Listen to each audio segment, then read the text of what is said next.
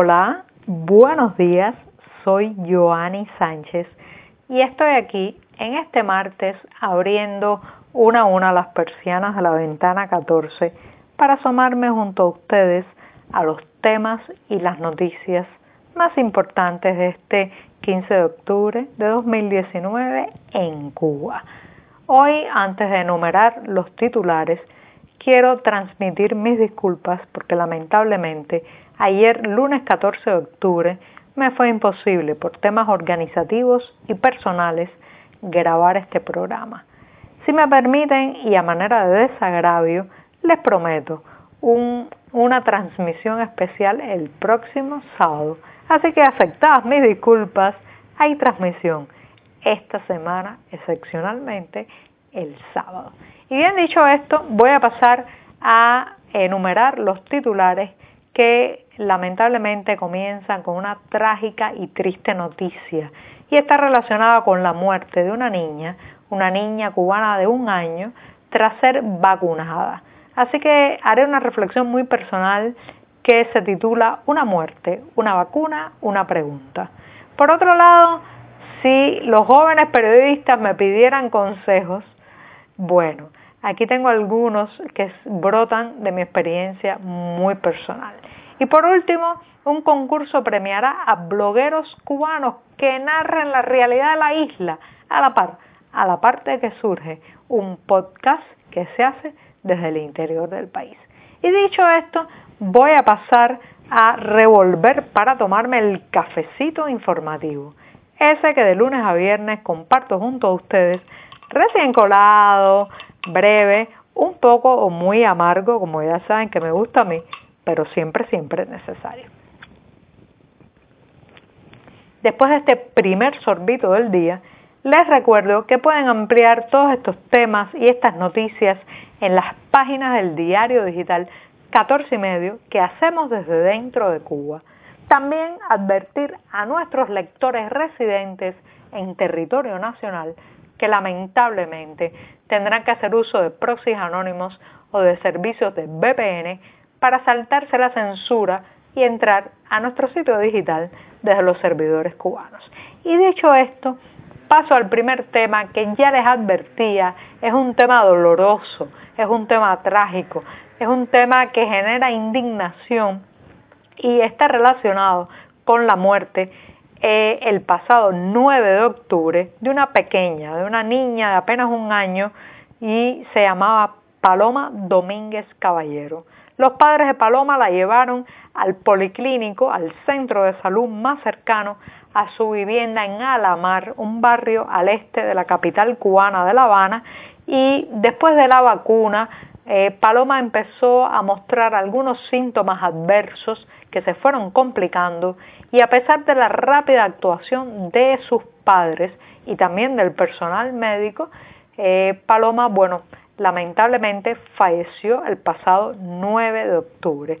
Esto genera muchas interrogantes sobre el tema de la vacuna, su origen, que ya les contaré de dónde proviene, pero también dejó un sabor muy amargo en torno a cómo el Ministerio de Salud Pública, recuerden que estamos en un país muy estatizado y donde cada detalle prácticamente de la vida depende del Estado, los centros de salud, las vacunas, el cronograma de vacunación está absolutamente regido desde arriba.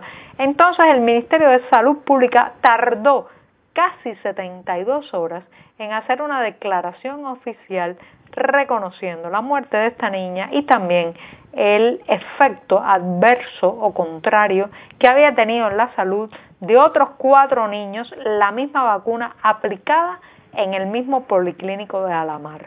Esto, en primer lugar, está denotando una torpeza, una chapuza a la hora de tramitar la información pública, una información tan importante como la que tiene que ver con la salud, la vida o la muerte. Por otro lado, una conveniencia política, porque recuerden que el pasado 10 de octubre era el día de las elecciones, entre comillas, no ven mis dedos, pero estoy haciendo aquí unas comillas a cada lado, de las elecciones para los altos cargos del poder en Cuba y sospecho, como muchos otros cubanos, que se hizo un paréntesis para evitar las malas noticias o cualquier imagen que afectara ese proceso atado y bien atado desde arriba. Entonces, Paloma muere el 9 y 72 horas después o casi 72 horas después el Ministerio de Salud Pública se pronuncia en una nota muy seca que habla de investigación, que dice que la vacuna es importada de la India, pero que en ningún lugar dice la palabra condolencia a las familias que comparten el dolor. Una ausencia que trató de remediar el recién designado presidente de la República, Miguel Díaz Canel, pero que no se contuvo y mezcló en el mismo tuit de condolencias su repudio a la supuesta manipulación de esta noticia, que en realidad significaba que los medios independientes dentro y fuera de la isla se habían adelantado al oficialismo al contar la lamentable muerte de Paloma Domínguez Caballero.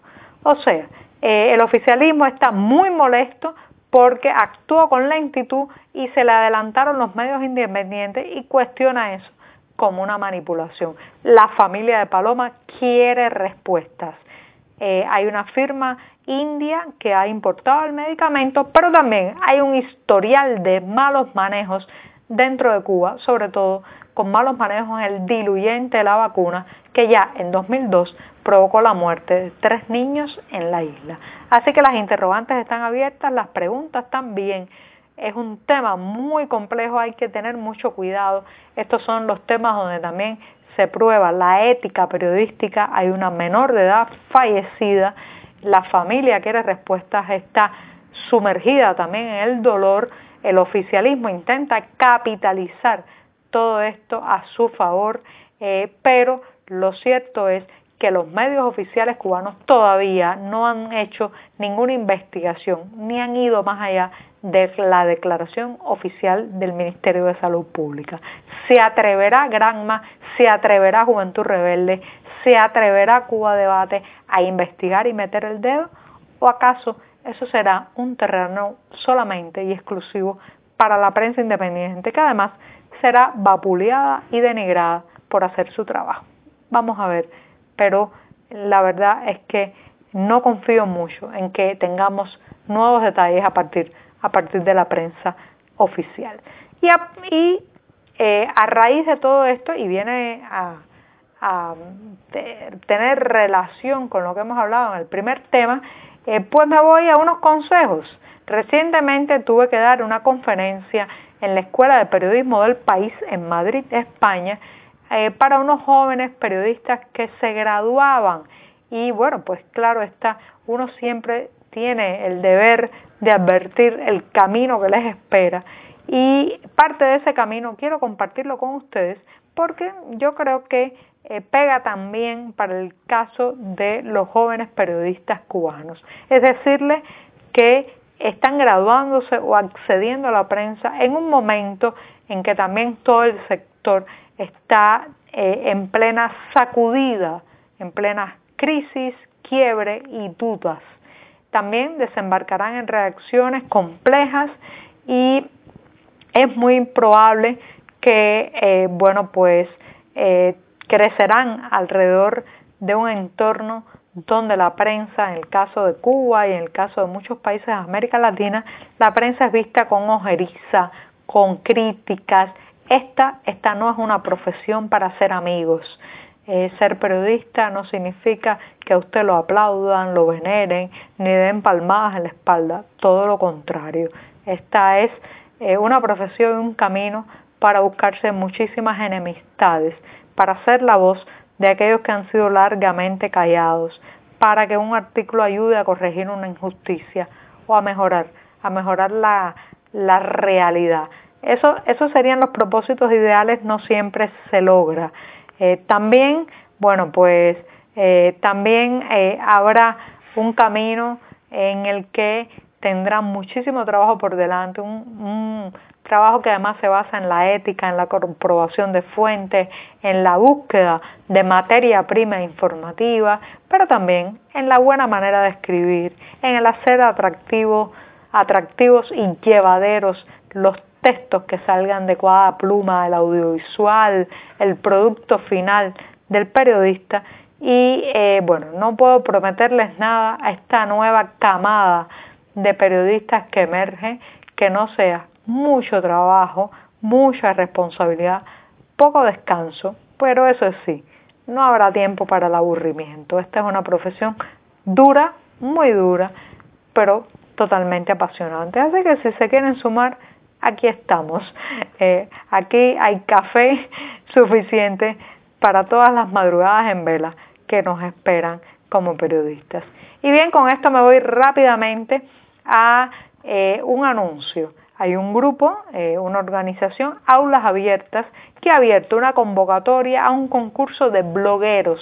Como blogueros ya se entiende, porque es un concepto que se ha ido ampliando, todas aquellas personas que quieren contar sobre su realidad. Las bases de este concurso las pueden encontrar en internet si buscan aulas abiertas, convocatoria, concurso de blogueros Cuba, pero también a través de las páginas del diario digital 14 y medio. Se trata de una convocatoria que pide o asume artículos de opinión, reportajes, video reportajes, también entrevistas, en fin, un amplio espectro de los géneros periodísticos que todos, todos tengan que ver sobre la isla. Hay diferentes categorías, cantidades de palabras y eh, lo más importante, a mi juicio, es que ellos han ampliado su convocatoria, que inicialmente tenía un plazo eh, final más estricto, pues la han ampliado y ahora están eh, pues todavía abiertos hasta el 21 de octubre de este 2019 a que en las páginas abiertas de aulasabiertas.net, reitero la dirección web aulasabiertas.net, todos juntos, eh, puedan ustedes encontrar las bases más detalladas y enviar sus textos.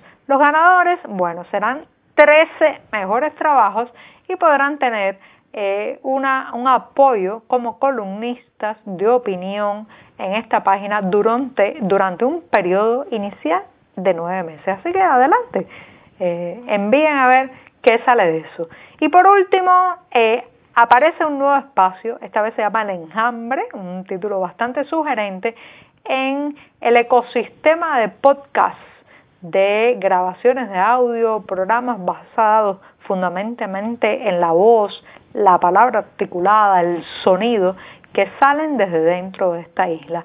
El enjambre, que tendrá una frecuencia semanal, está conducido eh, por Camilo Condis, un emprendedor cubano muy conocido en las redes sociales, Twitter, Lucía March y Alejandro Rojas, este último graduado de periodismo en la Universidad de La Habana. Se supone que es un debate a tres partes, que hay mucho de eh, eh, cuestionamientos, de polémica, pero también de mirada fresca y festinada a la realidad cubana. Así que ya saben, hay un nuevo podcast en este ecosistema de la voz desde Cuba. Y con esto, con esto me despido esta mañana. Muchas gracias.